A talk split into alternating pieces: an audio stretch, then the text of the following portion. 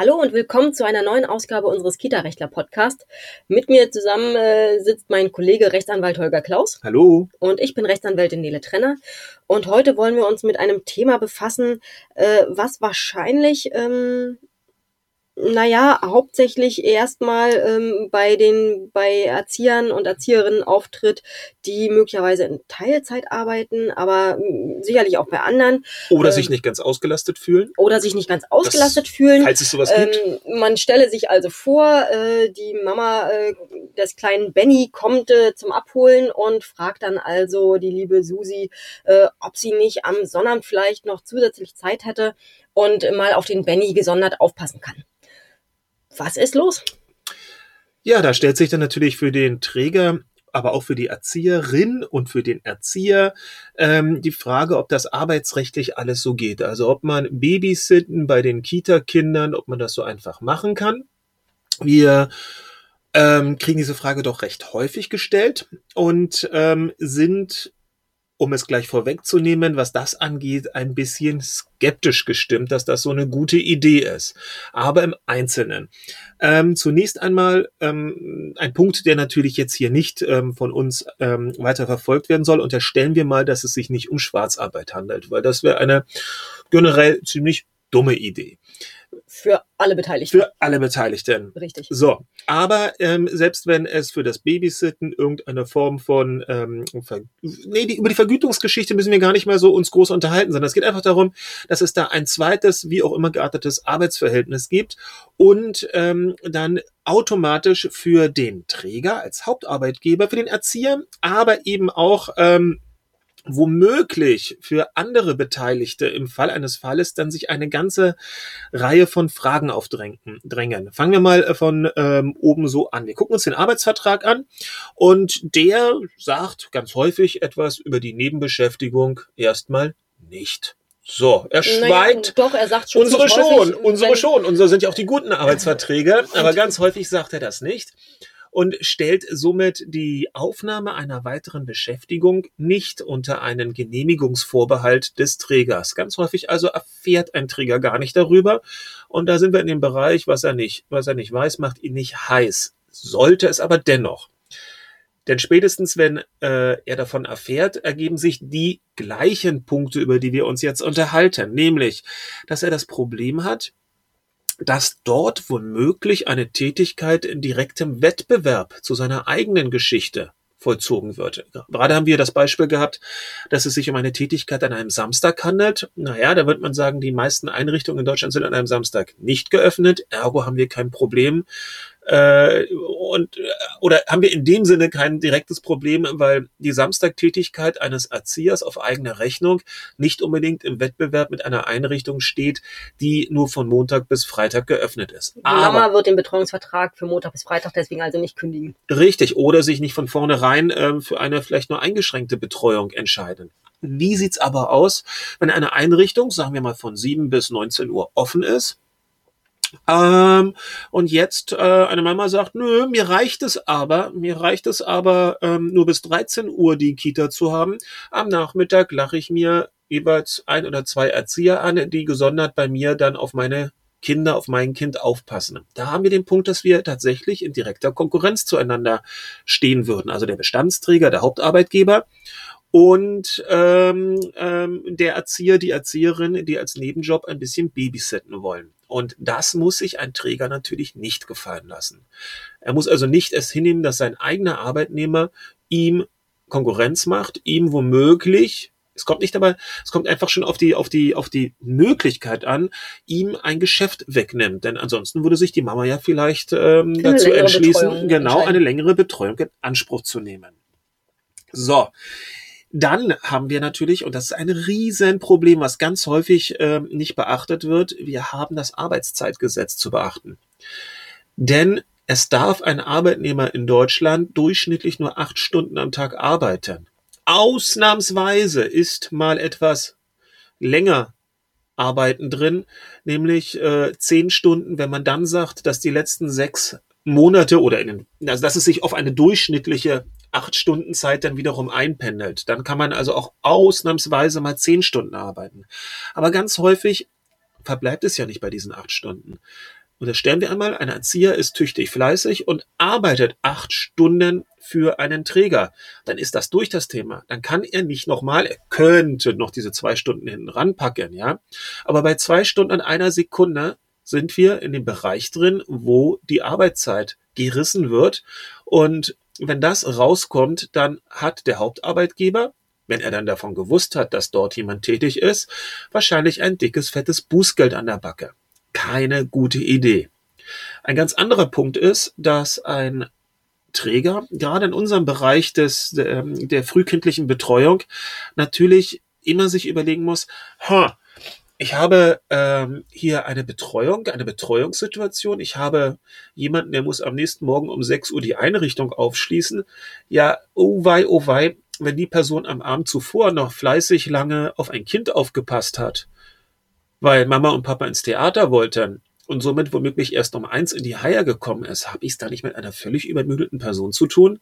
Also packe ich mir nicht ein Problem obendrauf, was sonst womöglich gar nicht entstehen würde? Und zwar einfach nur, dass die Person entweder übermüdet ist oder sogar im schlimmeren Fall unaufmerksam ist. Und im Fall der Fälle, wenn dann etwas passiert, wird man natürlich sagen, ja, Momente mal, lieber, lieber Träger, das hast du doch gewusst. Du hast also somit billigend in Kauf genommen, dass eine Person übermüdet zur Arbeit kommt. Wobei der Arbeitgeber ja äh, erstmal möglicherweise grundsätzlich die Genehmigung erteilt, aber er sagt ja nicht und weiß ja nicht, wie sich dann die Arbeitszeiten bei diesem Nebenjob verteilen. Äh, also das ist ja auch schon wieder ja, schwierig. Es ist ja schon, sozusagen für den für den Hauptarbeitgeber ist das äh, die Freizeit und äh, was der Arbeitnehmer in seiner Freizeit sozusagen macht, äh, ähm, kann der Arbeitgeber ja nun schlecht beeinflussen.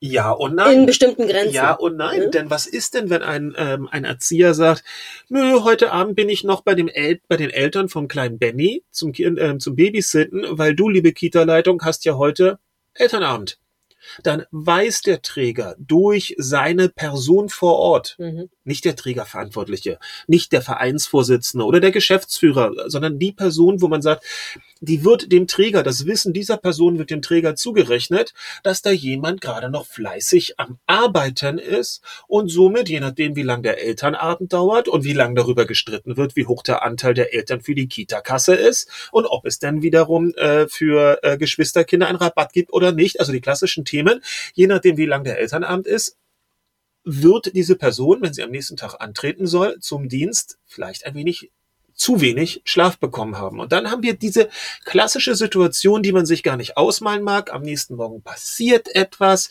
Es wird von einer Aufsichtspflichtverletzung erstmal gesprochen und dann guckt man sich das genauer an. Womöglich auch noch die Kita-Aufsicht und die Unfallkasse und alle wollen ganz genau wissen, wie es denn dazu kommen konnte.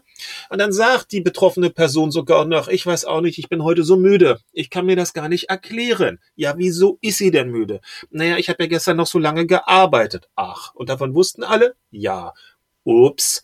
Dann kommt man also an ganz große Nöte, wenn man als Hauptarbeitgeber das entsprechend toleriert hat. Vor allem, und das ist so ein bisschen der jetzt der Clou an der Geschichte, der Arbeitgeber darf es gar nicht tolerieren. Denn er muss dafür, oder er muss, ähm, oder andersrum, er darf es nicht zulassen, dass die elf Stunden zwischen Arbeitsende und Arbeitsbeginn gerissen werden, dass mhm. die ähm, unterschritten werden. Und jetzt sind wir mal rechnerisch dabei. Der Elternabend geht womöglich bis 10 Uhr abends.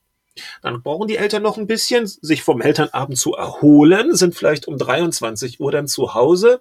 Dann wird noch kurz geklönt auf der Couch mit dem Erzieher, der Erzieherin. Die kommt um 23.30 Uhr mehr oder weniger raus. Dann würde man das als Arbeitsende bezeichnen. Plus elf Stunden Frühdienst ist äh, Frühdienst um sechs geht nicht.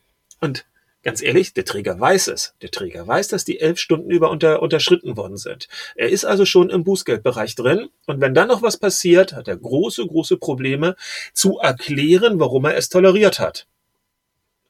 Das ist ein Riesenthema. Ähm, Wobei diese äh, elf Stunden ja auch schon gerissen werden, wenn der Erzieher am Elternabend teilnimmt. Der bis 22 Uhr geht. Ja, aber ich wollte es jetzt gerade ähm, nicht noch also auch da, ja, und ich aber doch. Ja. Äh, das heißt, er, der Träger hat dann sowieso ein Problem, aber äh, ja, er muss es natürlich bedenken. Richtig, richtig. Aber an dem Punkt, ähm, an dem Punkt, ähm, musst du auf dem Elternabend dabei werden. Das kann man dann wenigstens nicht rechtlich, aber wenigstens noch irgendwie erläutern, dass das jetzt gerade warum auch ander, warum auch immer nicht anders ging. Bei dem Babysitten hätte der Träger einfach sagen können, nein, geht's noch? Passt nicht. Bitte nicht machen. Hm da hat das ja in der Hand. Da hat er ja sozusagen ganz einfach durch sein Nein die Möglichkeit zu sagen, das geht nicht. Und er kann auch Nein sagen. So, sobald es die, die wichtigen Interessen, die betrieblichen Interessen des Arbeitgebers derartig beeinträchtigt, und hier droht ja sogar ein Bußgeld, dann kann er natürlich sagen, das ist etwas, was ich so nicht tolerieren kann. Und wenn er es dann nämlich untersagt und der Arbeitnehmer sich aber denkt, ist mir egal, die Eltern von Benny bezahlen immer so gut, ich gehe da jetzt trotzdem hin, dann, dann kann er an, arbeitsrechtliche Konsequenzen. Dann kann er sicherlich über die arbeitsrechtlichen Konsequenzen, Abmahnung ähm, ähm, sowie alle weiteren äh, möglichen äh, Dinge äh, entsprechend handeln. Aber er ist eben am Folgetag, wenn etwas passiert, erstmal ein bisschen mehr auf der sicheren Seite, denn er hat eben nicht billigend in Kauf genommen, dass etwas schief geht. Ich sagte eingangs, dass wir immer die Situation, mh, die Situation Babysitten bei Kita-Kindern, also bei den eigenen Kita-Kindern sowieso nicht so toll finden.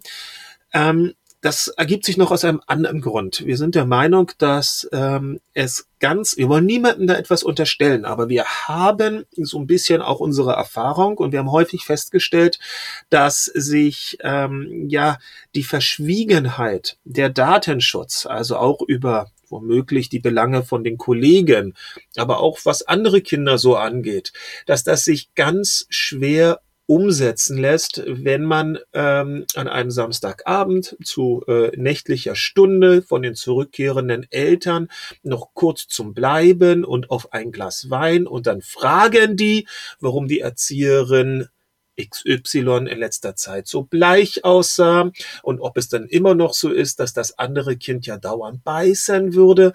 Also da müsste man als, ähm, als, als Angestellter eines Trägers und da ist man zur Verschwiegenheit verpflichtet, man wird auf den Datenschutz verpflichtet, da müsste man ähm, immer wieder sagen, Entschuldigung, will ich nicht drüber reden. Entschuldigung, darf ich nicht, ich drüber, nicht drüber reden? Ja, mhm. will ich nicht, darf ich nicht. Und ähm, wir stellen uns das an einem Samstagabend um 23 Uhr als extrem eine, schwer. Als, als eine extrem schwierige und sehr seltsame Konversation vor. Also da muss man meistens machen ja das Babysitten ja dann auch eher die, die jüngeren Erzieher. Da muss man schon ein sehr reifer und gefestigter Mensch sein, um diesen doch ähm, nachvollziehbaren. Neugierde ist ein nachvollziehbares ähm, Element des menschlichen Seins, ja. Aber diesen, diesen Bestrebungen von Eltern, irgendwas herauszukitzeln, so standzuhalten. Und ganz häufig ist ja auch das ähm, sogenannte beredte Schweigen oder das Augenrollen, die hochgezogene Augenbraue ja schon Aussage genug. Ja, aber es ist trotzdem auch ein Bruch der Verschwiegenheit. Und wir glauben einfach, dass Erzieher an diesem Bereich, ähm, naja, sie kommen über kurz oder lang in gewisse Nöte. Und sie wollen ja auch beim nächsten Mal noch sich die 50 Euro für den Abend verdienen. Sie, oder für den halben Tag, je nachdem. Und da ist es so ein bisschen, da sehen wir einfach widerstreitende Interessen und glauben, dass auch aus diesem Grunde ähm, Träger und Kita-Leitungen sehr, sehr vorsichtig sein sollten, entsprechendes äh, bei den Kita-Kindern zu erlauben. Wir hören zudem immer noch ähm, von anderen ähm, Fachkräften, dass äh, sogar die Erfahrung gemacht worden ist, dass es ähm, ein bisschen holprig ist ähm, hinsichtlich der pädagogischen Arbeit in der Kita, dass also die Kinder womöglich ein bisschen freidrehen und sich, naja, nicht mehr als so gleich behandelbar betrachten, wenn sie auch durch diesen Erzieher im heimischen Umfeld irgendwie betreut worden sind. Also dass da auch ein gewisses Problem ist, dass man dann womöglich vielleicht nicht mehr gegenüber allen Kindern sich gleich verhält, beziehungsweise die Kinder ein anderes Verhalten an den Tag legen, als es sonst normalerweise in der Kita ist, weil sie kennen den Erzieher, die Erzieherin ja schon so gut von zu Hause. Und außerdem verstehen die sich ja so gut mit Mama und Papa. Das kann gut sein, das kann aber auch negativ sein. Freund, nur mir hast du gar nichts zu sagen. Aber wir wollen es nochmal so mitgeben, da soll jeder seine eigenen Erfahrungen machen oder Kraft seiner äh, pädagogischen Ausbildung sich seine eigenen ähm, ja, Schlussfolgerungen daraus machen. Ähm, wir finden es aber trotzdem ein sehr interessantes Argument, was uns darin bestärkt, eigentlich, dass das äh, ja Betreuen der Kita-Kinder im Rahmen vom Babysitten äh, doch äußerst skeptisch zu betrachten. Man sollte jedenfalls wenigstens erstmal ausgiebig drüber nachdenken, bevor ja. man da übereilt irgendwelche ähm, Sachen anleiert. Richtig, und vor allem man hat das Problem, man hat ja das Problem, wenn man erst einmal es einmal erlaubt hat, dann kommen alle.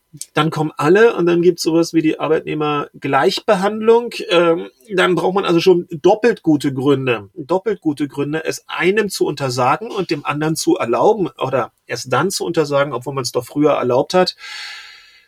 Und auch das kann teilweise wirklich äh, für böses Blut sorgen, weil man muss ja dem Erzieher mehr oder weniger ins Gesicht sagen, dass man ihn nicht für zuverlässig hält, äh, verschwiegen zu sein oder am nächsten Tag auch professionell seiner Arbeit nachzugehen.